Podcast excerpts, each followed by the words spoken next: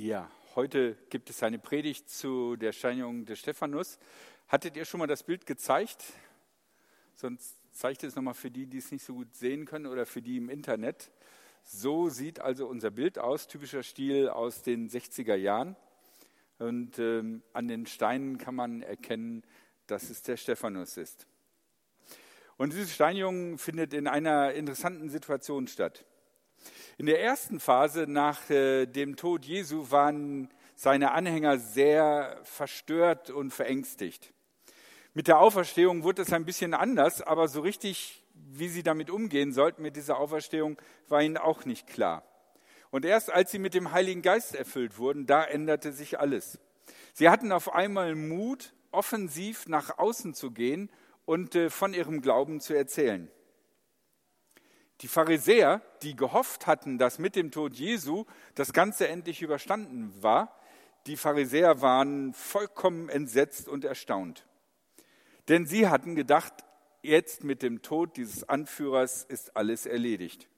Und jetzt fingen diese eigentlich ungebildeten Fischer und Rumtreiber aus Galiläa, und ihr wisst, Galiläa ist einer der Orte, wo wirklich nur die Dummen wohnen, Jetzt fangen diese Leute an, in Jerusalem, in dem Zentrum, dem weltweiten Zentrum des jüdischen Glaubens, ihre verrückten sektiererischen Ansichten zu verkündigen.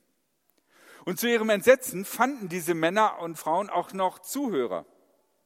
Zu Beginn versuchten die Pharisäer es im Guten, indem sie einige folterten und sie einschüchterten in der Hoffnung, dass das reichen würde. Aber das funktionierte nicht. Die waren so hartnäckig, die wollten nicht darauf hören. Und diese galiläischen Dorfbewohner entwickelten auf einmal richtiges Sendungsbewusstsein. Und einer ihrer ernannten sogenannten Diakone, also Tischdiener, bei ihm soll es angeblich genauso Wunder gegeben haben wie bei Jesus. Und äh, er kam jeden Tag in den Tempel, um äh, ja, ehrliche, aufrichtige Pilgerer äh, von seinen verrückten sektiererischen Ansichten zu überzeugen. Und er war gebildet, er war beredet und noch schlimmer und gefährlicher, er war sehr überzeugend. Einige Anhänger aus den ausländischen Synagogen gerieten mit diesem Mann aneinander. Und so schafften es die Jerusalemer Pharisäer und Schriftgelehrten, Sie schafften es, diese Schriftgelehrten und Pharisäer aus, aus Jerusalem aus ihrem Dornröschenschlaf herauszuholen und endlich gegen Christen und zum Beispiel gegen diesen Stephanus vorzugehen. Sie rissen einige Sätze seiner Predigten aus dem Zusammenhang und schafften es, ihn als Gotteslästerer, Verächter des Mose und Feind des Jerusalemer Tempels vor den Hohen Rat zu bringen. Und genau wegen dem kostbaren Tempel waren sie ja alle gekommen. Stephanus war allerdings in keiner Weise von dieser Situation beeindruckt. Und er beweist ihnen in einer Verteidigungsrede, bei Abraham angefangen, dass sie und alle ihre Vorväter und Heiligen genauso mindestens Sünder sind und gotteslästerlich gehandelt haben, wie sie es ihm vorwerfen. Und dann wirft dieser griechische Pseudo-Jude, man hört ja schon an dem Namen, dass er nicht wirklich reiner Jude ist, weil er hat einen griechischen Namen, dann wirft er dem Hohen Rat auch noch vor, die wirklich ehrliche jüdischstämmige, dort geborene, wichtige Männer waren, dass sie keine richtigen Juden seien, weil sie nicht wirklich glaubten. Ich lese aus der Apostelgeschichte als die Mitglieder des jüdischen Rates das hörten, gerieten sie außer sich vor Zorn und über Stephanus. Vor Wut knirschten sie mit den Zähnen. Aber Stephanus war ganz vom Heiligen Geist erfüllt. Er blickte zum Himmel empor und sah Gottes Herrlichkeit und Jesus, der an der rechten Seite Gottes stand. Da rief er, ich sehe den Himmel offen und ich sehe den Menschensohn. Er steht an der rechten Seite Gottes. Die Mitglieder des jüdischen Rates schrien laut auf und hielten sich die Ohren zu. Alle miteinander stürzten sie sich auf Stephanus. Sie trieben ihn aus der Stadt heraus und steinigten ihn. Die Zeugen legten ihre Kleider zu Füßen eines, Mann, eines jungen Mannes ab, der Saulus hieß. Während sie ihn steinigten, rief Stephanus zum Herrn, Herr Jesus, nimm meinen Geist bei dir auf. Dann sank er auf die Knie und rief laut, Herr, rechne ihn diese Schuld nicht an. Mit diesen Worten starb er. Drei Gedanken möchte ich euch zu diesem Text mitgeben. Das erste ist ein Märtyrer mit sozialem Umfeld. Traditionell spricht man bei diesem Predigtext ganz schnell von der Mut des Stephanusses und äh, wie Gott ihm begegnet ist. Und dazu werden wir auch noch kommen. Aber erst einmal möchte ich deutlich machen, in welchem Umfeld Stephanus lebte. Nicht die Apostel haben ihn berufen, so wie es oft in der Tradition der Christen ist, sondern das ganze christliche Volk, alle, die Nutznießer waren der Armenspeisungen, wählten Stephanus zum Diakon, weil er ein beeindruckender Mann war, von dem man spürte, dass er für Wahrhaftigkeit, für Gerechtigkeit steht und dass er wirklich mit ganzem Herzen glaubt. Und dass all diese Menschen ihn wählen und als erstes nennen, spricht von einer großen Anerkennung und einem großen Vertrauen. Man könnte wahrscheinlich sagen, das war ein Mann, der beliebt war, mit dem man gerne zusammengearbeitet hat, dem man gerne begegnet ist, der ein Ohr für dich hatte. Und wir erfahren nichts darüber in der Bibel, aber sicherlich hatte er eine Familie, Eltern, die ihn liebten, vielleicht eine Frau, vielleicht Kinder, denen er fehlte. Man wusste als Christ, dass man bei den traditionellen Juden nicht gerade beliebt war. Schließlich ist Jesus letzten Endes getötet worden, aber er ist von den Römern getötet worden. Und dann die ganzen Bewohner Jerusalems, die die Christen liebten und bewunderten für ihre Freizügigkeit. Und dann jetzt die Sache mit Stephanus. So schnell und ganz auf einmal Wie nimmt das soziale Umfeld vom Stephanus das aus? Damals beim Petrus hatten sie gebetet, als Petrus in der Gefangenschaft war und er war befreit worden. Wieso hat Gott so einen Mann sterben lassen? Auf so brutale und schmähliche Art und Weise, weggerissen vom Mob und niedergemacht. Wie kann Gott sowas zulassen? Und wieso kann Gott Petrus retten und Stephanus nicht? Oder aber konnte Gott Petrus retten und Stephanus auch und er hat es einfach nicht getan? Warum? Wie kann es sein, dass Gott kein Herz für Stephanus hat, dass er ihn so hängen lässt? Guck dir die Familie, die Freunde vom Stephanus an. Was hat das mit denen gemacht? Wieso hat Gott das zugelassen? Mit dieser Frage müssen die ersten Christen umgehen. Und auch wir heutzutage müssen mit dieser Frage umgehen. Vielleicht seid ihr schon so einer Situation begegnet, in der ihr euch massiv gefragt habt, wie kann Gott das zulassen? Und nicht nur das, dann auch diese Ungerechtigkeit, die sich für uns da abzeichnet. Bei dem einen gibt es eine Gebetserhörung und bei dem anderen nicht. Bei dem einen läuft es gut raus und bei dem anderen wird es zu einem Desaster. Wie kann es sein? Was für Maßstäbe hat Gott? An dieser Stelle wäre es super cool, wenn man als Prediger eine richtige, sinnvolle Antwort hätte, die auf jede Situation passt. Ähm, man findet hin und wieder auch bei Predigten solche Antworten. Ich halte diese Antworten zumeist nicht für vertrauenserweckend, sondern entstanden aus dem Druck heraus, dass wir nicht aushalten können, dass wir manchmal das Handeln Gottes einfach nicht verstehen und es für uns keine Antwort gibt, in der sich die Teile sinnvoll zueinander fügen. Sondern das Einzige, was uns bleibt, ist darauf zu vertrauen, dass Gott weiß, was er tut. Mehr haben wir, glaube ich, wenn wir ganz ehrlich sind, nicht in der Tasche, als dass wir Gott vertrauen müssen, dass er weiß, was er tut. Allerdings, es gibt einen kleinen Hinweis, dass die Situation manchmal vielleicht ein bisschen anders ist, als wir sie mit unseren eigenen Augen wahrnehmen. Und so einen Hinweis sieht man ganz deutlich in der Stephanus-Geschichte. Das ist mein zweiter Gedanke. Gott ist Stephanus nahe.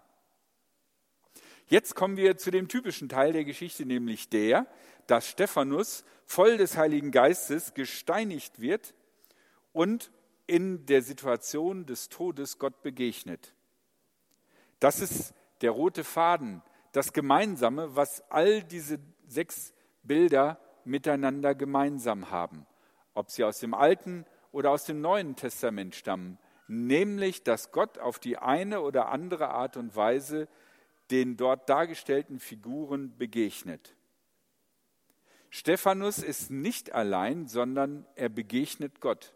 Er hat eine Vision, in dem er Gott sieht und sieht und wahrnimmt, dass er nicht alleine ist, sondern dass Gott bei ihm ist.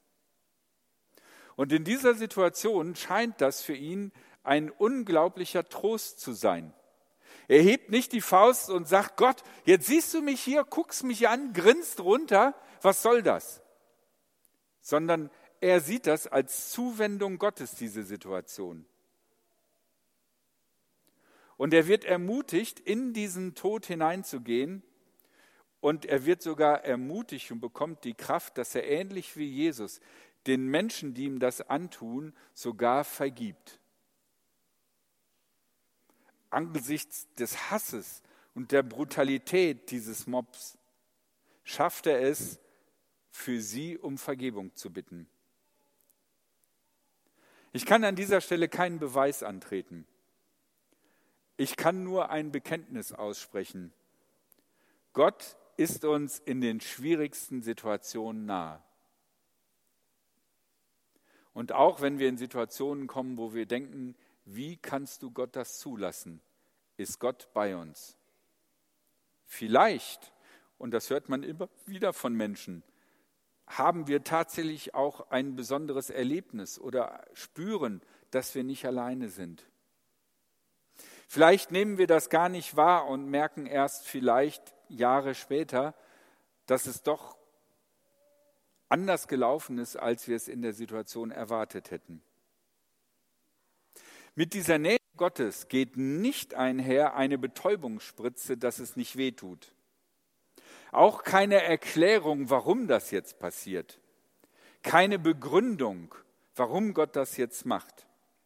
Sondern es geht einfach nur einher, ich Gott bin bei dir. Und Jesus Christus ich bin bei dir und ich kenne mich aus mit Schmerzen und Gewalterfahrung. Wir sind nicht allein, sondern Gott ist bei uns. Und nun mein letzter Gedanke. Lügen zerstören Leben. Wie schaffen es die Männer, dass Stephanus getötet wird? Sie setzen Lügen in die Welt keine irgendwelchen merkwürdigen aus der Luft geholten Lügen, sondern indem sie ihn falsch zitieren. Sie setzen seine Aussagen aus den Predigten, die er im Tempel gehalten hat, in einen falschen Kontext. Heute würden wir diese Anklagen Fake News nennen. Mit Fake News werden Sachverhalte leicht verändert. Sie werden dadurch überspitzt. Sie werden emotionalisiert und bekommen dadurch eine größere Schubkraft. In der Apostelgeschichte wird das damit dargestellt, dass die Leute anfangen mit den Zähnen zu knirschen vor Wut und dass sie sich die Ohren zuhalten und schreien wie ein kleines Kind, Vielleicht hat auch noch der eine oder andere mit den Füßen auf den Boden gestampft. Daran kann man sehen, was solche verzerrenden Lügen aus Menschen machen können. Und diese Emotionalisierung durch Überspitzung erleichtert die Abgrenzung, die Degradierung des Gegenübers. Man sorgt durch diese Überspitzung dafür, dass man die Person nicht mehr als Mensch sieht, sondern als das Böse an sich. Und Übergriffe, Gewaltbereitschaft werden leichter. Und wo immer wir in die Geschichte von der Menschheit gucken, können wir sehen, dass es so etwas gibt. Ob es die gezielte, lang angelegte Propaganda der Nazis gegen Juden war. Ob es die Rechtfertigung der Sklaverei war, indem man Menschen mit einer anderen Hautfarbe als Affen oder Tiere bezeichnete. Indem man durch eine überspitzte Verzerrung der Wahrheit Menschen aufputscht, stärkt man sie in ihrer Gewaltbereitschaft und bereitet sie davor, Dinge zu tun, die nicht richtig sind. Und das können wir immer in dieser Welt sehen und das können wir auch heute in dieser Welt sehen. Und manchmal, wenn man nachdenkt, kann man auch ein bisschen davon wahrnehmen. Zum Beispiel eine Nazi-Verschwörung aus jüdischstämmigen Menschen. Ich meine, was ist das? Jüdische Menschen, die eine Nazi-Verschwörung machen? Das ist Veganer, die einen Schlachthof betreiben, oder? Das irgendwie passt doch das nicht. Wie kann das sein? Oder Lakritz hilft gegen Corona. Wobei, ich esse sehr gerne Lakritz und ich hatte es bis jetzt noch nicht. Man weiß ja nicht. Und es gibt keinen Klimawandel, es ist einfach nur ein bisschen wärmer. Stephanus hat was gegen den Tempel. Er will ihn vernichten. Das ist die Verzerrung einer grundlegenden neuen Idee der Christen, nämlich, dass du keinen Tempel mehr brauchst, sondern Gott überall allgegenwärtig ist und du ihm überall begegnen kannst. Du brauchst auch keine Kirchen dafür. Du kannst dich an jeden abstrusen Ort dieser Welt setzen und kannst ein Gebet zu Gott sprechen und er wird dich hören. Denk an den verrücktesten Ort, den du dir vorstellen kannst. Dort kannst du dein Gebet sprechen. Und es kommt genauso gut an wie hier oder wie im Petersdom oder was weiß ich. Diese Wahrheit, die Stephanus dort ausspricht, wird verzerrt, indem gesagt wird, der Tempel ist Schrott, den kannst du vernichten. Und wer springt darauf an? Nicht die Bewohner Jerusalems, die jeden Tag diesen Tempel sehen und für den dieser Tempel natürlich ein Tempel ist, aber auch was Alltägliches, sondern die Leute, die von weit her gekommen sind, um sich diesen Tempel anzugucken, die von weitem her gepilgert sind wegen des Tempels, die springen darauf an. Wir müssen als Christen unbedingt unbedingt, das heißt ohne Bedingung, wahrhaftig sein. Denn nur in Wahrhaftigkeit kann eine Gemeinschaft auf Dauer existieren und kann gegenüber anderen Menschen angemessen und wohltuend handeln.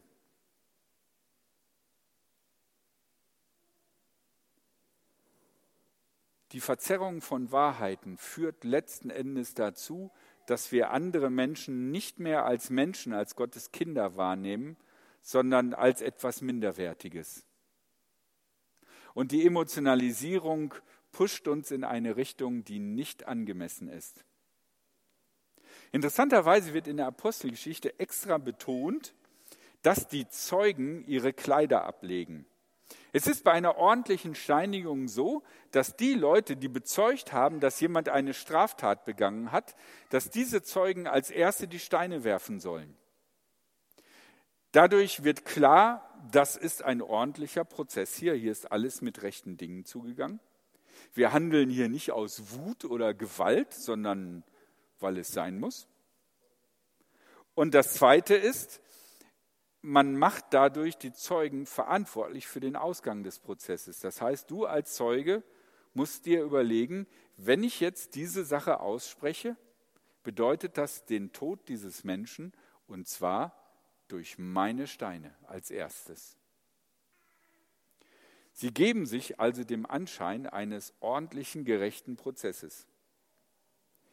Wie viele ordentliche, gerechte Prozesse gibt es in dieser Welt, von denen wir eigentlich wissen, wenn wir ein bisschen genauer hin und her gucken, dass es Showprozesse sind, die eigentlich aus Hass geschehen und die aber den Anschein des Gerecht, der Gerechtigkeit sich geben. Darum, wir als Christen müssen zur Wahrheit stehen. Wir müssen wahrhaftig sein, denn die Unwahrheit zieht immer wieder Trennungsgräben zwischen Menschen. Amen.